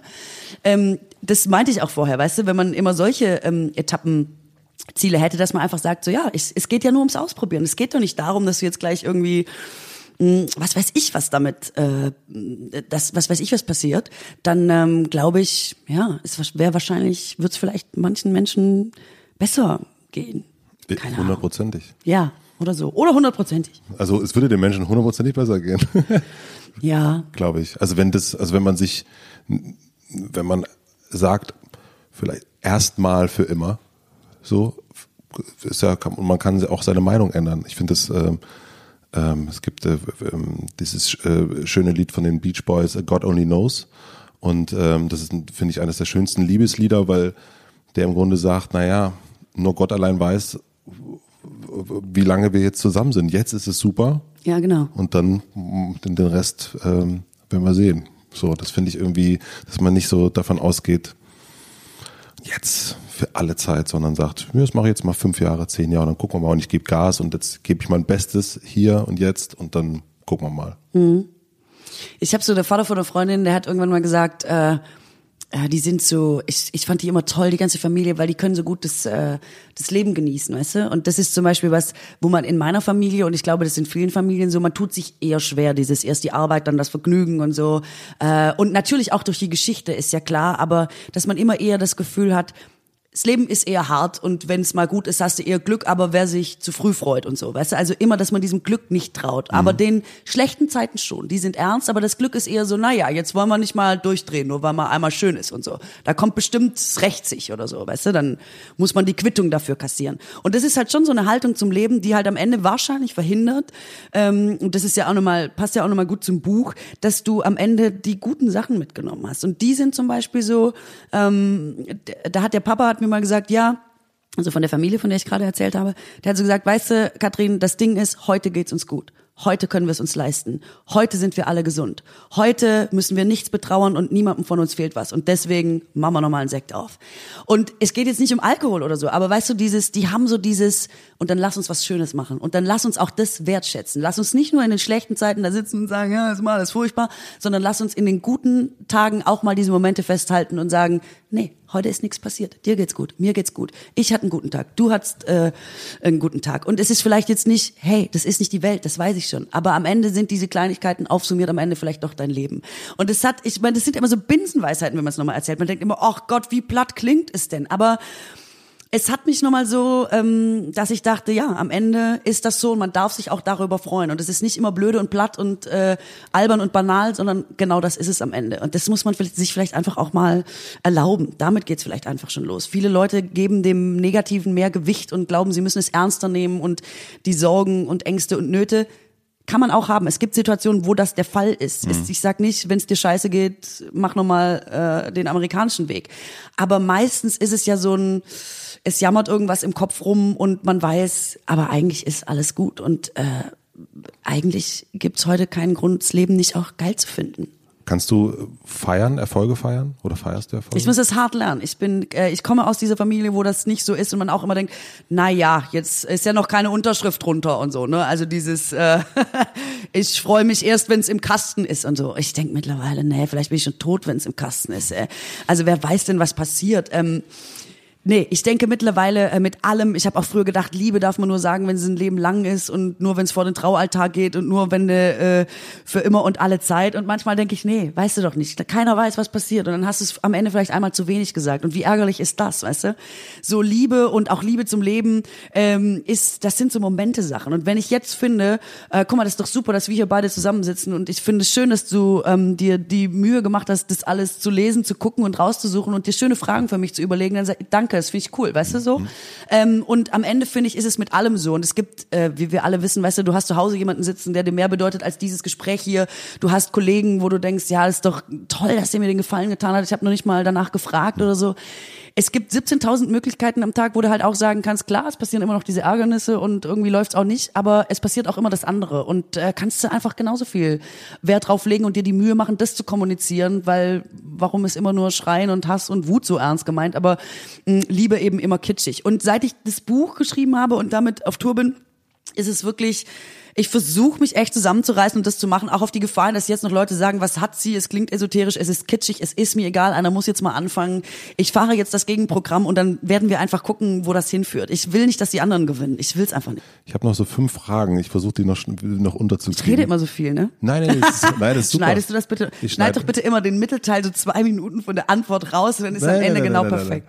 Zum Thema Feiern interessiert mich noch, wann das letzte Mal was, also was das letzte war, was du gefeiert hast und wie du das gefeiert hast. Mm, ich habe zum Beispiel, wenn ich jetzt äh, irgendwo bin in irgendeiner Stadt, wo ich Leute kenne, früher hatte ich zum Beispiel auch Angst, jetzt kommen die und du kennst Leute und dann lädst du die ein und jetzt stell dir vor, der Abend wird nicht mega, mega. Und dann sitzen die da und denken, echt jetzt?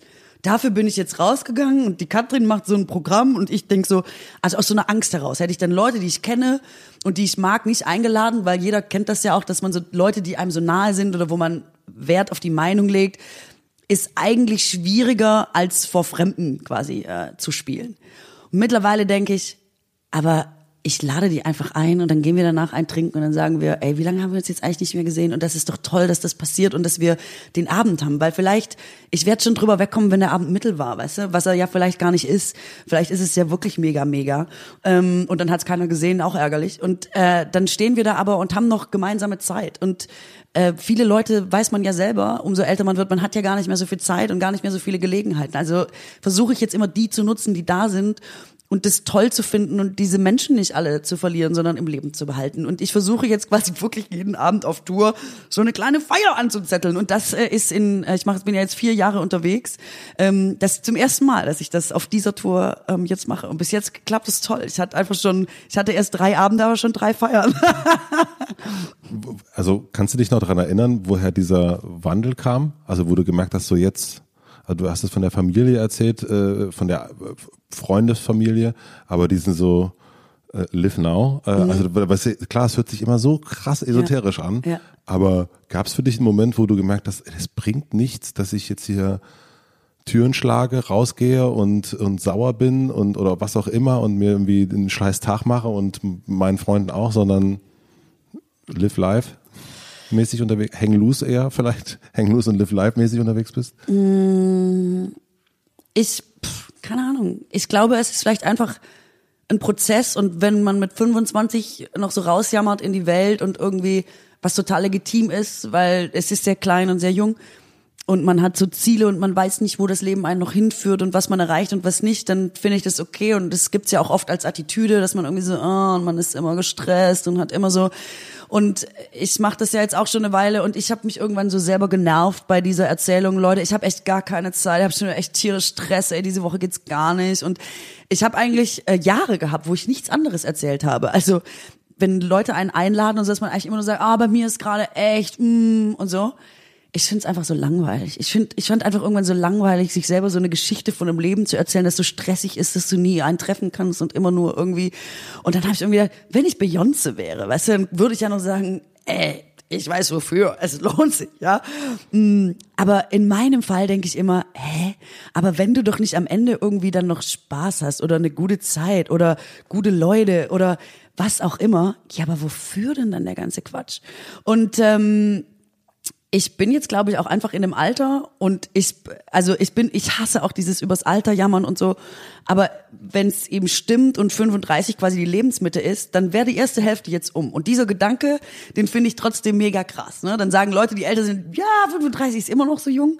Aber wenn ich gucke, was in diesen 35 Jahren möglich war und denke, jetzt kommt nur noch mal so viel, dann ich will da einfach nicht sitzen, wenn es nur eins gibt und den Rest damit verbringen, irgendwie, weißt du, ich das ich dann möchte ich, wenn ich daran denke, das ist irgendwie so ein Ah, dann will ich mir die Pulsadern aufknabbern, weißt du. Ich will einfach, dass das so gut wie möglich ab jetzt wird. Ich habe auch diesen ganzen anderen Kram gemacht und so und es ist auch echt, das meine ich, ist okay, wenn man jung ist, aber ich finde, die Verantwortung des Alters für sein eigenes Leben ist auch, dass man irgendwann sagt, nee, du bist auch selber dafür verantwortlich, wie es wird. Ich weiß. Ne?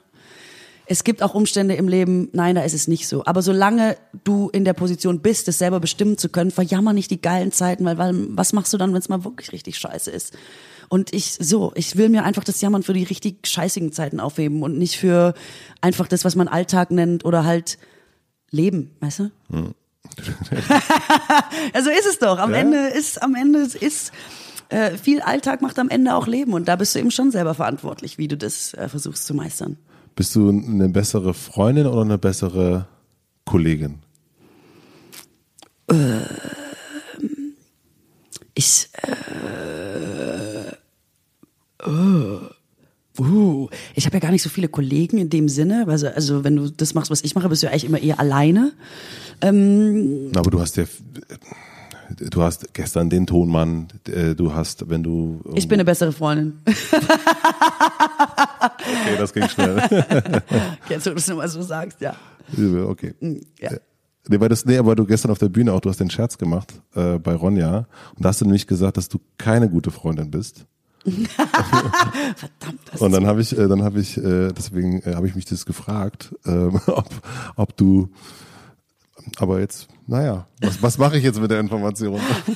Du wolltest ja irgendein Bild von mir haben, das sich so zusammen. Hier, da ist es. Da ist es. Na gut. Dann gehen wir die letzten drei schnellen Fragen. Die machen wir mal wirklich schnell. Okay, das heißt, ich soll auch schnell antworten. Okay, pass auf, ich streng mich an. Was lernst du gerade, was du noch nicht so gut kannst? Äh, positive Emotionen zeigen. Das kannst du schon wirklich sehr gut. Ja, aber ich finde wirklich anderen nochmal, ich lerne gerade diese, ähm, das das auch zu sagen. Manchmal denke ich zum Beispiel so an eine Freundin und an irgendeine Situation und dann denke ich, ah, das war tierisch lustig, also ohne Witz. Und dann lache ich so selber in mich rein oder auch laut. Und früher hätte ich dann einfach gedacht, ah ja, geil, geiler Moment für mich, hätte ich irgendwie super lustige Zeit. Und jetzt zum Beispiel bemühe ich mich immer, das weiterzugeben. Also immer zu sagen, ist nicht mein Moment, ist unser Moment, gebe ich weiter. Schreibe ich eine SMS, nehme ich eine Sprachnachricht auf, mache ein Foto, sage ich hier, guck mal geil, habe ich gerade tierisch drüber gelacht, weißt du noch? Und ähm, das meine ich mit positiver, also das weiterzugeben. Das lerne ich gerade. Mega. Ja, das, äh, der Effekt des Buches. Aber es echt, ja. merkst du auch, dass es für dich geiler ist? Es macht so Spaß. Es ist wirklich total schön. Ich habe so auch so Leute 100 Jahre nicht und dann und weißt du, es ist ja voll oft so. Man denkt voll oft an Leute, aber hm. nimmt nicht Kontakt mit denen auf. Zum Beispiel bei mir ist das so. Und jetzt mache ich das. Es hat so ganz neue Verästelungen ähm, und man fühlt sich viel mehr aufgehoben, so insgesamt. Weißt du? Ich habe so das Gefühl, ich bin ganz anders eingebettet ins Leben und in die Welt und so, wo man überall so ähm, Leute sitzen hat und es ist richtig, ist richtig gut, macht richtig Spaß. Und es kommt halt auch echt immer was Geiles zurück. Ne? Es ist halt auch immer, das ist irgendwie schön. Ich mache gerade mit einem ähm, mit einem Freund zusammen, äh, Philipp, der wir machen so eine wir machen so Challenges gegenseitig einmal im Monat äh, wir haben den Februar hatten wir die Challenge gehabt, äh, täglich etwas abzusagen. Also wirklich sagen Nein, um mehr Zeit zu haben für die guten Sachen. Das hat so, boah, so okay. Und jetzt haben wir diesen Monat, dass wir uns, wir haben so, eine, so, eine, so ein Google Sheet, wo wir immer das Geilste vom Tag reinschreiben. Mhm. Und es macht so einen Bock, mhm. weil das auch, also, ah, es ist so schön, das zu sehen, was er so erlebt. Und er lacht sich auch immer kaputt, was ich, und dann schreiben wir uns da immer so rein, ha, das ist ja mega lustig, ah, das gibt's ja gar nicht. Und sich abends hinzusetzen und zu legen, was war wirklich das aller, aller Geilste? Und dann kommen ja irgendwie, man hat das und das gemacht, ja. Nee, aber das war ja noch geiler. Und dann kommt man so in so einem, äh, und wenn ich mir jetzt diesen Monat März angucke, denke ich, das war, der, das war so ein geiler Monat. Das gibt's ja überhaupt gar nicht.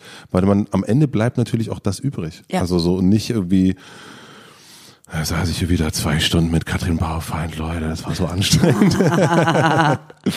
nee, das, äh, also das, das, dieses Positive, und das ist auch so, anstrengend, finde ich, dass man, weil du, wir hatten das jetzt schon ein paar Mal in dem Gespräch, dass das sich ja wirklich so esoterisch anhört und dass man diese, wenn man das so erzählt, ich fand das wirklich beeindruckend in deinem Buch. Ich lag in der Badewanne und ich habe hab das Buch gelesen, es liest sich auch wirklich super weg.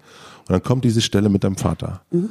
Und, äh, und dann kommt so eine, so ein, dann ist es so eine, also so eine mini, mini Randnotiz, wo dann unten irgendwie so ein kleines Sternchen ist und so, übrigens, das ist der Moment, wo man jetzt mal irgendwie jemand anrufen könnte, den man irgendwie, ne?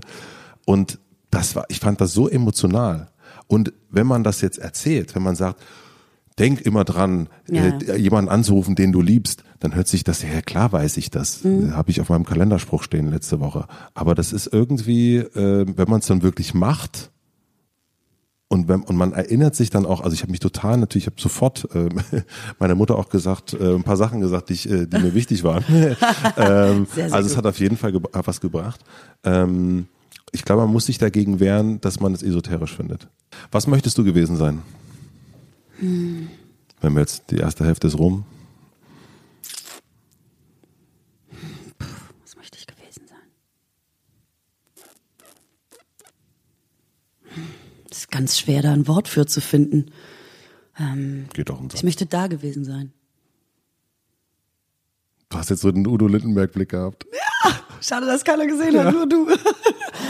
Ich glaube, da gewesen sein. Das finde ich irgendwie, das finde ich das Beste am Leben, wenn du wirklich ist ja oft schwer und vielleicht auch nicht immer leicht und so. Meine beste Freundin mh, mm, aus Kindheitstagen, die aber bis heute äh, eine meiner engsten Freundinnen ist, die hat mir, wir haben die Tradition eines Silvesterbriefes, was bedeutet, dass man sich an Silvester einen Brief schreibt und das Jahr Revue passieren lässt. Und dann schreibt man alles nochmal rein, was man erlebt hat, was es einem bedeutet hat. Und dann wünscht man dem anderen quasi, also was fürs neue Jahr, schreibt man mhm. das alles auf. Und man muss diesen Brief um 0 Uhr lesen. Das ist das, so funktioniert das.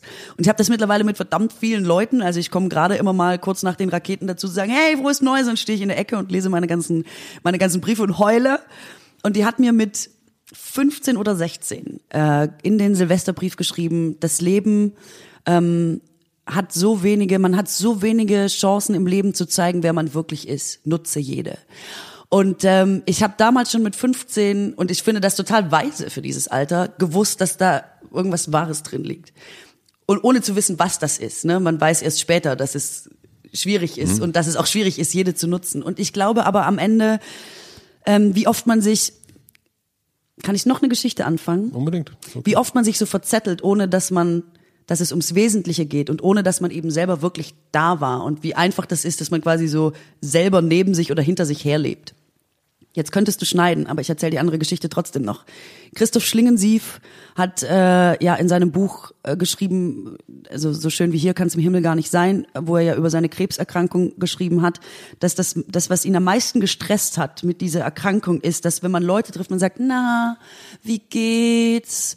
Und dann sagt er so, hm, ja, geht, obwohl er hat halt Krebs und er weiß, es geht halt wahrscheinlich scheiße aus. Und andere so, ja, ja, bei mir auch. Und dass ihn das so abgefuckt hat, dass diese wahrhaftigen Momente, wo sich zwei Menschen begegnet und der eine sagt, wie geht's? Und der andere sagt, es geht mir mega beschissen, ich werde es vielleicht nicht schaffen. Und der andere sagt, weißt du, was bei mir ist? Mega bekackt. Das und das.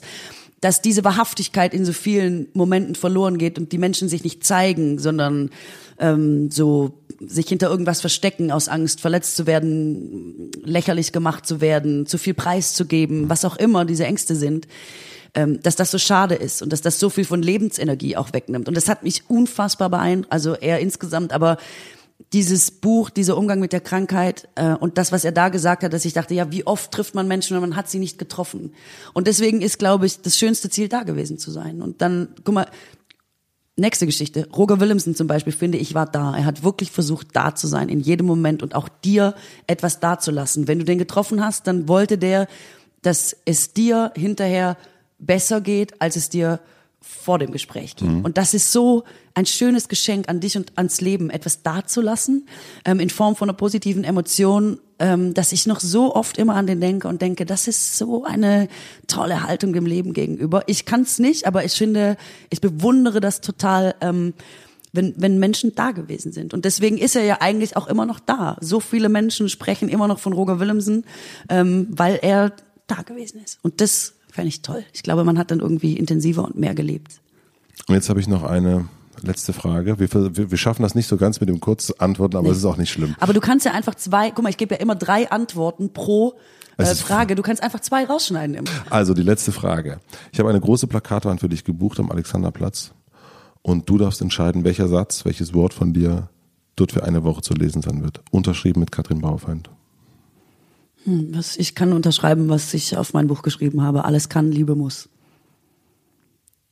Wunderbar. Das war doch mal eine kurze Antwort. Das war doch mal eine kurze Antwort. Jetzt dürfen wir nicht nochmal weiter drüber reden. Jetzt müssen wir, jetzt müssen, ich wünsche dir auf jeden Fall wahnsinnig viel Spaß auf deiner Langtour. Ich mhm. finde es voll krass, dass du in wirklich den, also in den Käffern der Käfer irgendwie bist. Also Worms, Stade, ähm, was habe ich noch gesehen? Radolfzell. Ach echt? Ja. Ach, Radolfzell ist das sieht so schlecht. Bodensee, ne? Ist schön. Ja. Aber ähm, und das das also äh, viele viele viele viele feiern. Ich denke, ich muss doch Freunde in Radolfzell finden, aber dann ähm, denke ich, steht der Party nichts mehr im Weg. Die Familie Heubach wohnt da. Die Familie Heubach, die kenne ich, die wohnt in Radolfzell. Kannst du mir die Nummer schicken, dann melde ich mich bei dir. Dann kommen die zum Sektchen. sehr, sehr gut. Vielen herzlichen Dank für die schönen Antworten. Danke für die Einladung und die schönen Fragen. Danke. Schöne Frage, schöne Antwort. Sehr gut. Vielen herzlichen Dank fürs Zuhören. Ich freue mich wie immer, wenn ihr den Podcast abonniert bei Spotify, bei Apple, bei Soundcloud oder dieser. Ich freue mich über Bewertungen. Ich freue mich, wenn ihr diesen Podcast an einen Freund oder eine Freundin weiterleitet. Ich freue mich natürlich auch weiterhin über Screenshots, über Instagram Stories. So sehe ich, wer, wann und wo diesen Podcast hört. Das ist großartig. Und wie immer am Ende gibt es eine kleine Podcast-Empfehlung zum direkten Weiterhören. Und heute möchte ich euch über Nacht empfehlen. Das ist ein Interview-Podcast mit Menschen aus dem Nachtleben. Und Steve Clash interviewt da DJs und Musiker und so weiter und so fort. Und ich habe mir natürlich das Interview mit meinem ehemaligen Bandkollegen Minus Krotzki angehört. Ich weiß natürlich, was der so macht, aber es war schön, das nochmal in einem Interview zu hören. So, dann wünsche ich euch noch einen schönen Tag, eine gute Nacht, eine gute Fahrt. Ich habe äh, gesehen bei Instagram Stories, dass viele das Hotel Matze in der Bahn hören. Herzliche Grüße an Julian, Philipp, David an dieser Stelle. Vielen Dank für die Story. Und ich würde mal sagen, wir hören uns in zwei Wochen wieder. Dann kommt Klaas Häufer Umlauf. Bis dahin. Tschüss, tschüss.